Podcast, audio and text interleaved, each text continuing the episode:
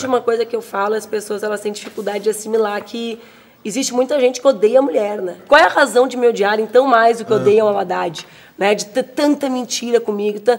E só pode ser o fato de eu ser mulher. Né? Lógico, então, assim, lógico. a Laura era muito pequenininha, ela tinha 40 dias a primeira vez que ela apanhou. Né? Meu marido estava fazendo show, curtindo, estava lá com ela agarradinha. Quando eu vi uma mulher, dei uma porrada nela. Nela? Por quê? Porque, eu, é, porque ela queria saber se o paninho que estava enrolando a Laura, o sling, que a gente chama, era comprado em Cuba ou na Coreia do Norte. Entendeu? Ninguém fala muito, né? Mas o ataque de Suzano, o ataque de Realengo, esses ataques acontecem em que, que espaço que eles organizam isso? São espaços que juntam homens que odeiam mulheres. Então é importante a gente falar sobre isso, porque isso traz consequência. Um dos meninos desse chã, que um tá preso por 41 anos, e um outro, por exemplo, ele disse: Eu vou me matar. Os caras disseram: Te mata. Sim, mas antes sai na rua e mata alguma mulher. Ele saiu, atirou em duas, uma morreu.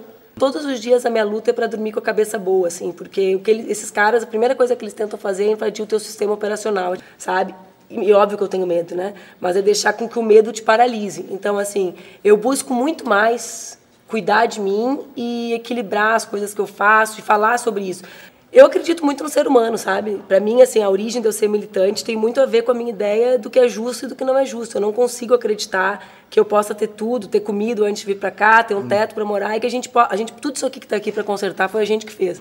Não é nada, foi Deus que fez, né? Tá aqui a televisão, Sim. tudo foi o ser humano que fez. Sim.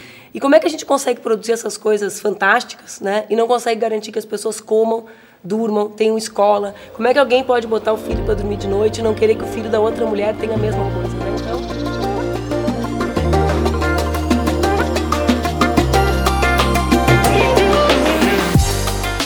E aí, pessoal, tudo bem? Aqui é a Sati e esse é o Dobras, um podcast sobre complicações.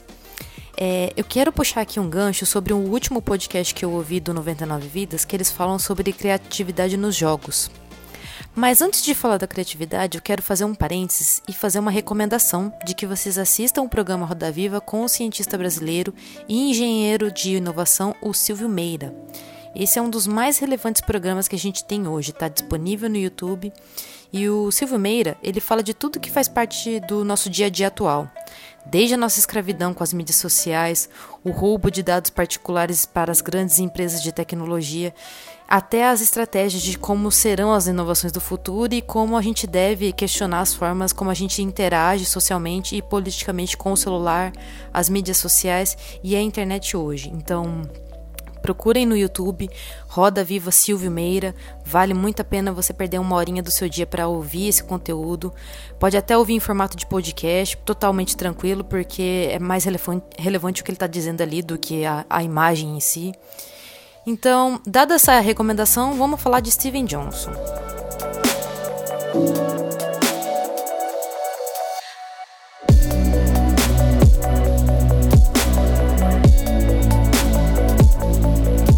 O Johnson, ele é um dos grandes teóricos de mídia e ciência popular dos Estados Unidos. Ele é um dos autores que a gente do curso de design costuma estudar. Então, aqui eu recomendo também para quem quiser se aprof- aprofundar no assunto, que lê Emergência e De Onde Vêm as Boas Ideias. São dois livros bem curtos, não são muito densos, a linguagem é bastante acessível e o conteúdo é de extrema relevância para entendermos a nossa humanidade nos dias de hoje. Consumindo vídeos e podcasts, eu acho que falta esse olhar dos criadores de conteúdo mais consolidados em parar de olhar um pouco para os aspectos políticos e sociais históricos e dar um pouco mais de atenção para o que acontece hoje, para o que acontece agora.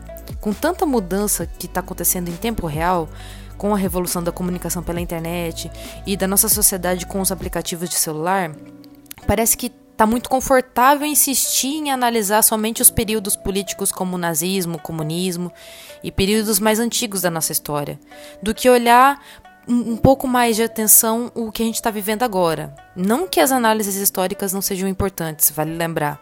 Aliás, elas são essenciais para a gente observar padrões de comportamento coletivo que podem e que vêm se repetindo atualmente.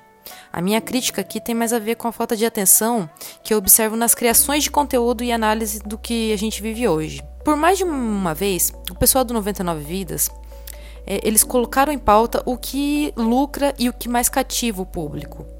Lançar algo que nunca foi feito antes, ou repaginar e lançar em remakes das mesmas histórias. Entre os, os, garotos do 99 Vidas, parece que há um consenso de que, como os novos filmes da Marvel, da DC, da Disney e as diversas variações de Final Fantasy e Super Mario Bros. são alguns exemplos de continuações de uma ideia antiga que se renova e de que é um, e que é um sucesso. Eu concordo até certo ponto, mas vamos falar um pouco mais de inovação então que a inovação ela está intimamente ligada à criatividade. Aliás, se a gente for na raiz da definição, criatividade é uma ideia nova ou um conjunto de ideias novas, e a inovação é essa criatividade colocada em prática, na forma de um produto ou de um serviço. Então, no livro De Onde Vêm as Boas Ideias, do Steven Johnson, ele define que uma nova ideia é uma rede de células neurais, explorando novos espaços dentro do nosso cérebro. E essa exploração se dá de duas formas. As células têm que ocupar mais, ou seja, fazer novas conexões, como os neurônios que estavam individuais, e as células precisam compor um conjunto plástico que se adapte a, no a novas situações. Então, nós temos aqui duas características importantes para a criatividade. Temos que fazer mais conexões, especialmente com pessoas que não pensam como nós, e temos que ser adaptativos, saber estabelecer novas estratégias e métodos para o agora, para o que acontece agora. Então, isso parece muito abstrato, fácil de falar e difícil de entender ou pôr em prática. Mas eu vou estabelecer um exemplo aqui bem prático que dá para entender tranquilamente. Quando a série Super Mario Bros. faz um lançamento de jogo em que o Mario lança o seu chapéu e esse chapéu ganha vida própria, não tem criatividade nesse jogo. É apenas uma variação do mesmo personagem, no mesmo ambiente e uma mesma narrativa, com pequenas variações de jogabilidade. Mas tudo ali está inserido dentro de um contexto em que o público em geral já conhece. Tanto o público fiel quanto o público mais novo. Mas quando a, a série Super Mario Bros. faz um lançamento em que o jogo pode ser completamente construído e jogado por, pelos jogadores, aí a gente tem um nível muito interessante de criatividade e inovação. O Super Mario Maker pode ser analisado em duas partes. Ele corresponde à nossa atualidade e à atual demanda de criatividade que cativa e fideliza o público. Eu vou explicar melhor. A inovação da época em que o Mario foi lançado já se saturou. Ele foi revolucionário para os anos 80. Hoje ele é trivial. Ele ainda é cativante, mas mais pelo seu nome e pela sua história do que pela inovação em si, em termos de jogabilidade principalmente. O, o, Super Mario Bros. ele é nostálgico, ele tem alta carga de valor emocional para milhares de pessoas, mas olhando para os novos jogos hoje, ele não é inovador. A restrição da sua jogabilidade colocou um entrave no Mario que poderia ser a sua falência futura. Isso mudou com o Mario Maker, porque da jogabilidade específica que ele, possui, que ele possui, surgiu a adaptação dos próprios usuários em construírem o que eles quiserem dentro desse universo. E foi aí uma tática muito bem pensada para os dias de hoje. Ao invés da Nintendo gastar rios de dinheiro e de tempo analisando os novos públicos e traçando possíveis perfis de consumidores e do que eles poderiam gostar de um jogo novo X ou Y, ao invés disso tudo, a Nintendo entrega a estrutura da construção do jogo para o público construir e consumir. Tem ideia mais inovadora e mais sacada do que essa? E tudo isso surgiu de um fator de inovação muito importante que o Johnson descreve, que é o acidente.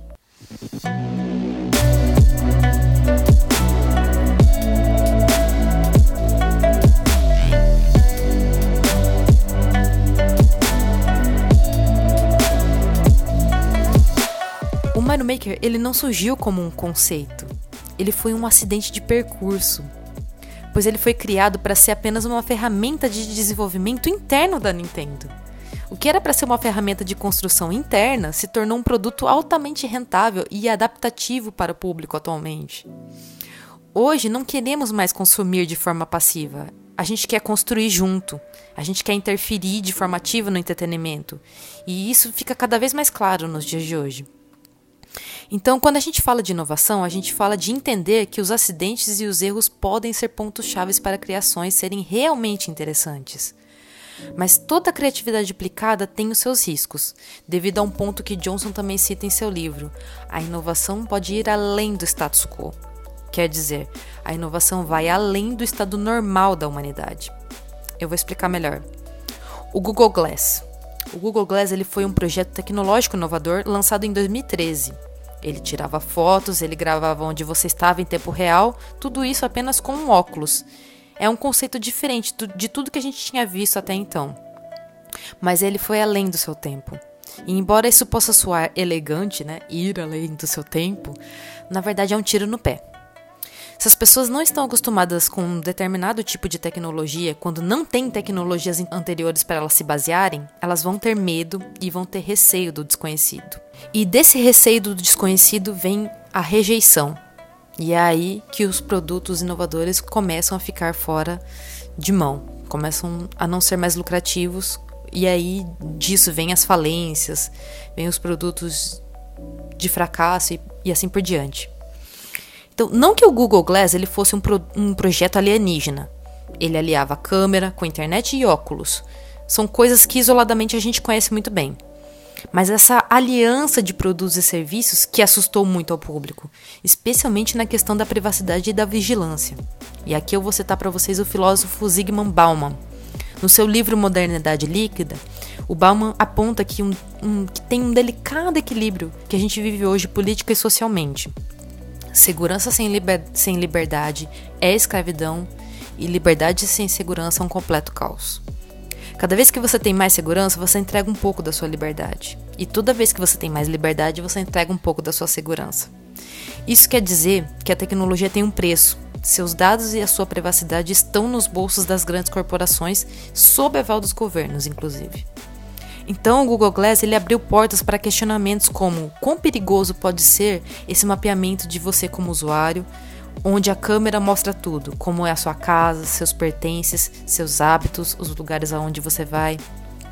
Tudo isso pode ser um facilitador para sequestros, roubos ou até uma outra forma mais assustadora, que até por ela não ser tão escancarada quanto esses crimes, que é empresas te bombardearem com produtos similares aos que já fazem parte da sua vida. Pegando o exemplo ainda da Nintendo, nós temos o Nintendo Labo, que é uma plataforma para jogos de, do Switch com características também makers, do do it yourself.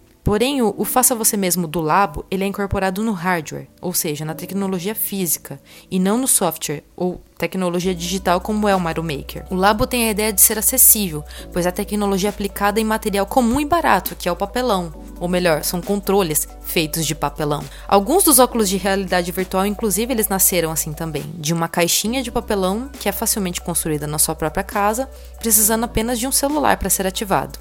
Porém, o Labo me parece também uma inovação à frente do que as pessoas estão preparadas para consumir, assim como foi o Google Glass. E isso pode ter dois motivos. Ou a cultura maker não está bem consolidada ao ponto de ter cases de sucesso atualmente, ou as mídias físicas estão perma em permanente decadência frente aos produtos digitais, fazendo com que a mídia física em si seja um meio e não um fim. Então, a gente sabe hoje que para ter um produto inovador de sucesso, tem uma série de variáveis e riscos multifatoriais que não podem ser quantificados com precisão. Isso porque quando a gente está lidando com produtos e serviços, a gente está lidando com o ser humano. E o ser humano não é preciso, ele é um ser orgânico, ele é complexo e ele é imprevisível muitas vezes. Então, esse é o principal motivo da indústria do entretenimento apostar em remakes de sucesso antigos. É uma aposta de riscos baixos. E eu acredito que o sucesso se dá mais pela quantidade massiva de propaganda e publicidade que se faz em cima de filmes atuais da Disney, por exemplo, do que por mérito das obras em si.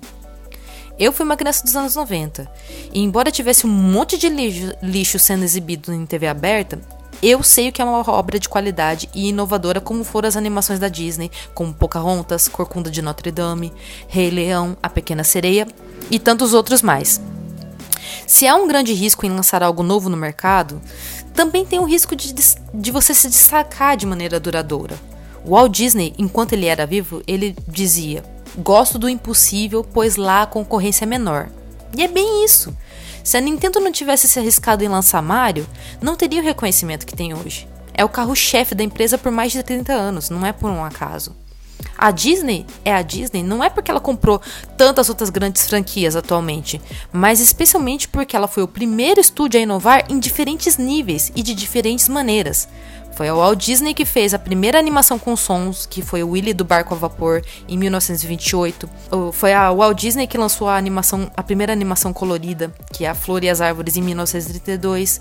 Foi o primeiro estúdio a lançar um longa-metragem animado, que é A Branca de Neve e os Sete Anões, de 1937, e por assim vai. Temos tantos exemplos aí. A Apple só é a Apple porque ela lançou o primeiro sistema unificado de serviços em um aparelho digital, que é o smartphone.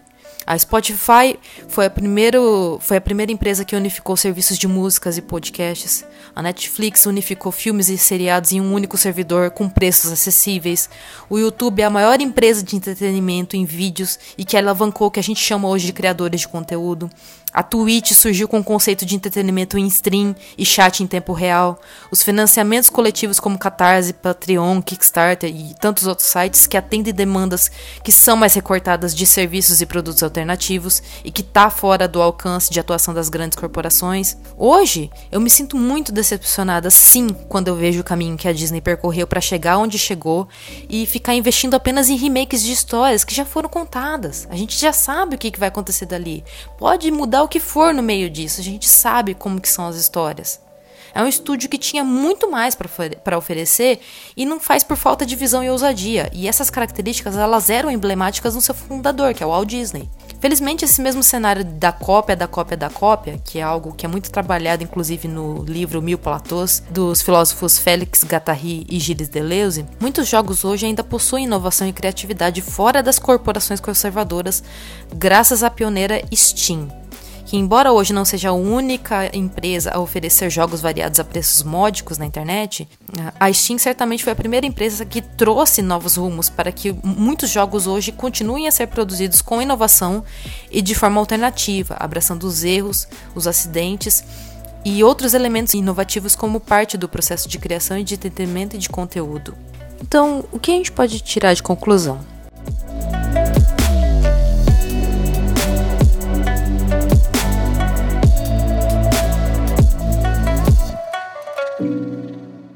Hoje nós estamos em um período de consolidação da comunicação e do, e do entretenimento. É mais difícil inovar porque a velocidade da informação aumentou significativamente. Muito mais pessoas têm voz e espaço do que antigamente, onde tudo era mais concentrado em algumas empresas. Mas ao mesmo tempo, nossas ferramentas, as nossas técnicas e o nosso pano de fundo, nossas referências, por assim dizer, são muito mais variados do que antes. É muito mais fácil criar e experimentar coisas novas do que antes. E é muito mais democrático também. Por isso que o universo das criações alternativas são tão importantes. Mas eu não vejo a criatividade ser mais feita por grandes empresas. A inovação acontece em outros espaços, menos concentrados de dinheiro e de interesses políticos. Com relação à pergunta que eu fiz no começo desse episódio, o público quer criatividade no entretenimento ou quer algo bem feito e recontado? De novo, de novo, de novo. Eu sou da opinião que as pessoas sempre vão querer novidades e que a cópia da cópia da cópia só dá certo até certo ponto. Os remakes têm as suas limitações, eles são esgotáveis, uma hora não vai dar mais certo. Por mais que tenha toda a publicidade em cima disso. Agora, acima de qualquer remake ou qualquer inovação, os jogos e filmes que mais cativam para mim são aqueles que se importam com a história e com uma ideia que vai além do lucro ou da fórmula de sucesso. Mas e aí, qual que é a sua opinião sobre o assunto? Se você quiser me contar alguma coisa, discordar de alguma coisa, tiver algum outro livro, filme ou podcast para recomendar, mandem para mim no dobraspodcast.gmail.com. E é isso, pessoal. Eu vou ficando por aqui. Se quiserem saber de mais novos episódios do Dobras Podcast, sigam a gente no Twitter, Dobras Podcast mesmo. E se quiserem saber mais um pouco da minha pesquisa pessoal, que é sobre design de origami, me sigam no Instagram, que é Sat, S-A-T Origami. É, podem me seguir também no TikTok, quem tiver TikTok, que eu também tenho. É, e é isso. Muito obrigada por ouvir até aqui. Tchau!